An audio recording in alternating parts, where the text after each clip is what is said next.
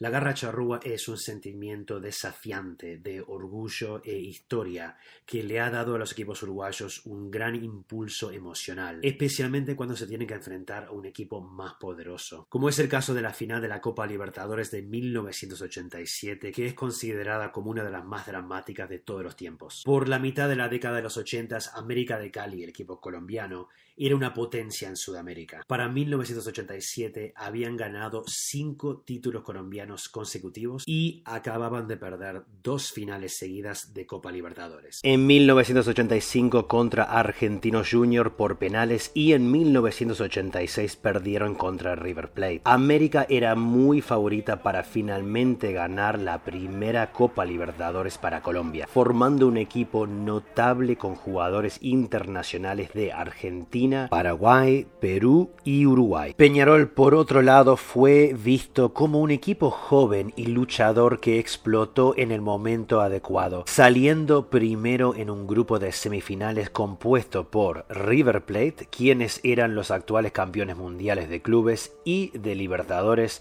e Independiente, que había ganado la mayor cantidad de títulos en la historia de la competencia. El director técnico de este equipo era el maestro Oscar Tavares. La primera final se jugó el 21 de octubre en el estadio Pascual Guerrero de Cali. Este partido tuvo dos fases distintas. Los goles llegaron temprano de parte de las estrellas paraguayas de América Juan Manuel Bataglia en el minuto 8.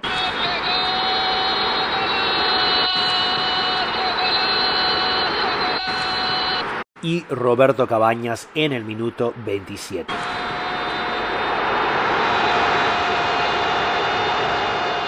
Pero de repente en el segundo tiempo Peñarol tomó control del partido, causando muchos problemas para América. En última instancia, esto no afectó el resultado final, pero fue un impulso psicológico importante que se llevaron para el partido de vuelta en Montevideo. Entonces, el 28 de octubre se preparó el escenario en el Estadio Centenario para lo que resultaría ser una vuelta muy emotiva. Peñarol tenía que ganar el partido para forzar una tercera final decisiva que se disputaría en terreno neutral. Un empate coronaría a América campeón de la Libertadores por primera vez en su historia. El partido comenzó con Peñarol atacando con furia al conjunto colombiano, pero en el minuto 19 llegó el gol de América cuando Roberto Cabañas anotó de un contragolpe. Cabañas, gol, gol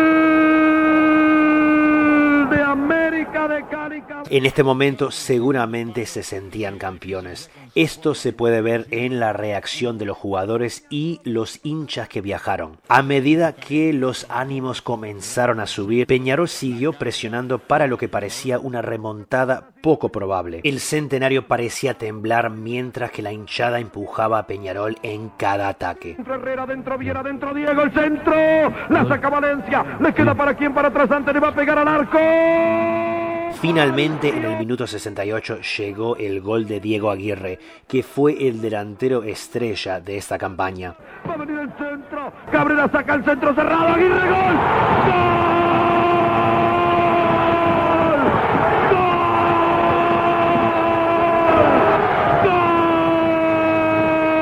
¡Gol! De Peñarol la fiera, la fiera Aguirre. A partir de ahí, Peñarol desaprovechó varias oportunidades muy claras para ganar el partido y mantener viva la final.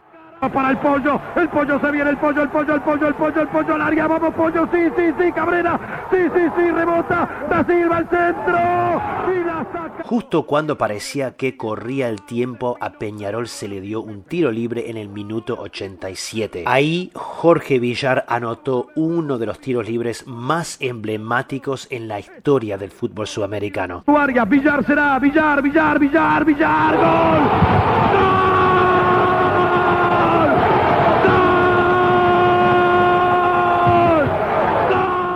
Ambiente en el centenario después de este gol fue realmente espectacular. Parecía que el gol llevaba el peso y el orgullo de toda la legendaria historia de Peñarol. Si bien rara vez he visto o escuchado una reacción como esta, lo irónico es que esto palidece en comparación con la tercera y decisiva final. ¡Ganó Peñarol! ¡Ganó Peñarol! Esa final llegó el 31 de octubre, en Halloween y en Chile. Este escenario es significativo porque fue aquí donde Peñarol ganó su tercera y cuarta Copa Libertadores de forma épica.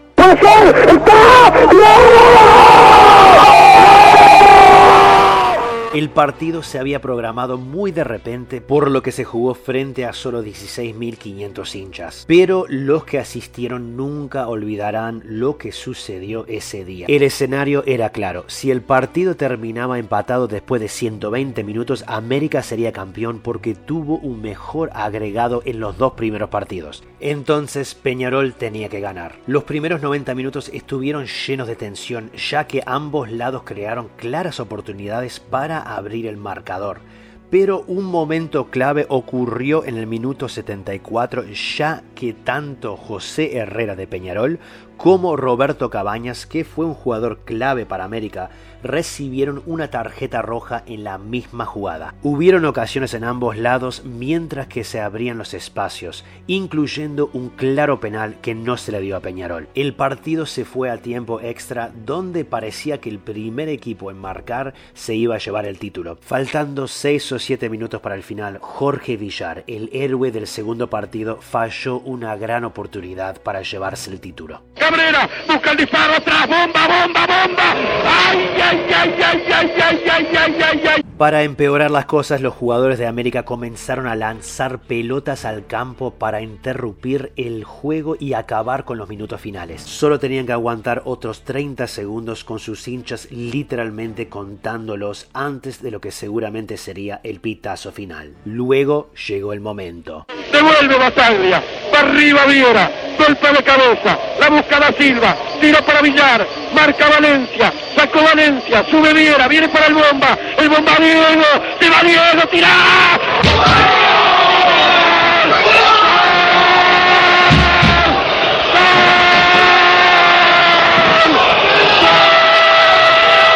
Diego Aguirre, que también había anotado en el segundo partido, marcó el gol más épico en la historia de la final de la Copa Libertadores. Los jugadores de América cayeron al suelo con absoluta incredulidad, ya que habían perdido tres finales seguidas, algo sin precedentes, mientras que Peñarol había ganado su quinto título de Copa Libertadores de la manera más satisfactoria posible. Gracias por ver. Gracias Diego, gracias. Gracias Diego Aguirre, gracias. Que viene a treparse en el alastrado. Gracias Peñarol, gracias. Gracias fútbol uruguayo, gracias.